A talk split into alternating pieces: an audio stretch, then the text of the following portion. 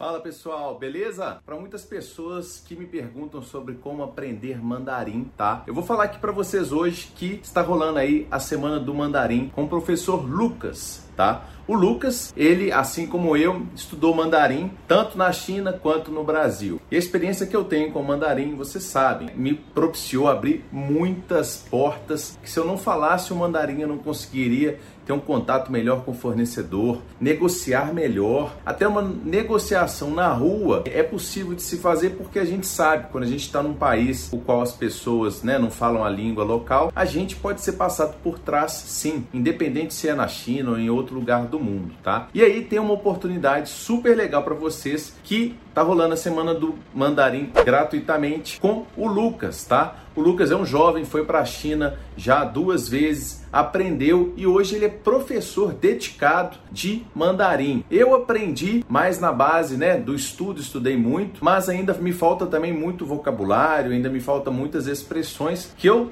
ainda continuo estudando. Mas para você que talvez não saiba ainda qual que é a importância do mandarim no futuro dos negócios. Para vocês terem ideia, todas as transações hoje, praticamente de produtos do mundo, ou tem, ou já tiveram, ou ainda vão ter componentes chineses, tá? E isso não engloba não só produtos que são fabricados na China, mas produtos que já são de indústrias, empresas chinesas que inclusive estão comprando diversas indústrias e companhias no redor do mundo para poder expandir os seus domínios. Então vai ser muito tranquilo, você aí que não mexe com importação, não tem problema. Você pode daqui a pouco estar tá trabalhando numa empresa chinesa. E com certeza, se você fala o mandarim e a empresa é chinesa, isso aí vai contar muito ao seu favor. Porque a maioria das pessoas não falam mandarim, não falam nem inglês direito, e falando mandarim, você estando próximo a seus chefes, inclusive pode ser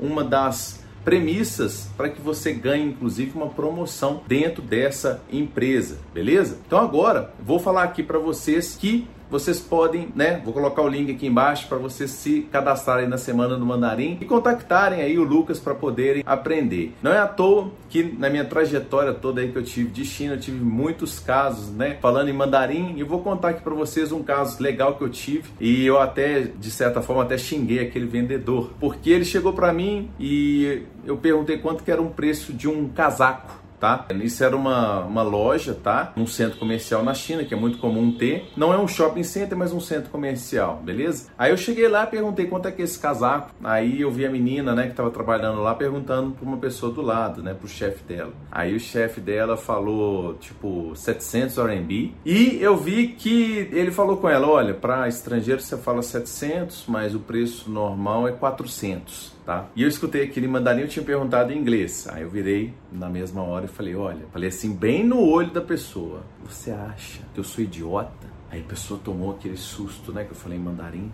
Aí ela falou para mim: Ah, você fala chinês? Eu falei: Falo. E eu quero comprar pelo mesmo preço que você falou que ele faz para as pessoas que são da China. Porque eu não sou nem pior, nem melhor, mas eu quero comprar já que eu me sinto como um chinês. E ele, se ele vende por 400 RMB para eles, eu também quero comprar por esse valor. Eu sei, gente, que esse cara, ele estava do lado, ele escutou eu falando também. Ele ficou tão envergonhado que ele nem conseguiu responder. Ele foi lá para dentro, tá? Tipo, esconder, porque foi um, vamos dizer, foi, foi feio, né, para ele. E a menina ficou assim, embasbacada e acabou fazendo, né, pelo mesmo preço que ela tinha vendido lá. Eu estou falando 400, mas sinceramente eu não lembro qual que era o valor, mas era uma diferença assim, quase 50% mais caro porque eu era estrangeiro. E nas feiras também eu já tive várias situações em que não estavam falando um preço, vamos dizer, diferente, mas estavam falando algumas condições uh, piores, né, com relação a quantidades mínimas para colocar minha logo. E quando eu comecei a falar o mandarim, mudou completamente aquela situação, tá?